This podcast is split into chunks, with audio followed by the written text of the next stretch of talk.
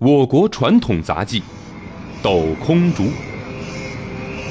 妈妈，他们玩的那个东西是什么呀？看起来好好玩的样子，还有嗡嗡嗡的声音。哦，那是空竹，他们在抖空竹呢。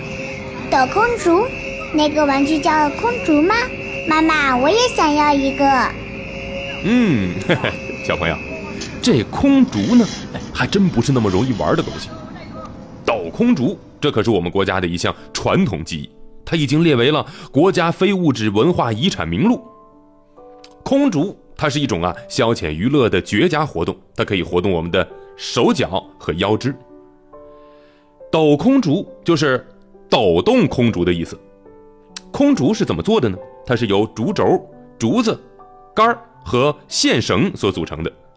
因为整个空竹基本上都是由竹子做成的，再加上中间基本上都是空的，所以它的名字就被命名为空竹。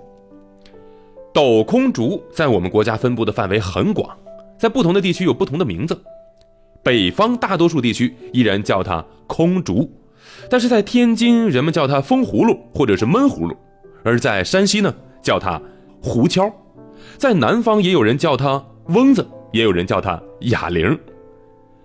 我国人民抖空竹的历史其实可以远远地追溯到宋朝。根据《水浒传》的记载，宋江写过了一首七言四句诗来描写抖空竹，怎么说的？一声低来一声高，嘹亮声音通碧霄。空有许多雄力气，无人提携慢徒劳。空竹它有一个最大的特色，那就是把它抖起来能够发出声响。抖空竹的时候，一般来说都是用两根长度在五十厘米左右的竹竿系在一根绳的两端，然后啊，把绳子从空竹的轮轴上绕过去，通过抖动绳子，不断的给轮轴加力，把这空竹的转速给提升上去。这样，空竹轮盘上大小两种哨口就会在高速旋转当中发出低音和高音，声音它是非常的空远而且明响的。空竹的发声原理，它是在空竹的里面有一些大大小小的哨口，而大的哨口呢是发低音的，小的哨口是发出的是高音。当我们两手拿住两根竹杆，抖动空竹的时候，高速旋转的轮轴就会和空气碰撞，发出声音。但是当空竹运转的速度过快，空竹内的气体开始不流通了，空竹就不会发出声音了。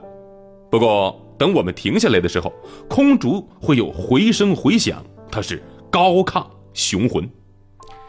作为我国传统杂技抖空竹，这可是一项老少皆宜的活动。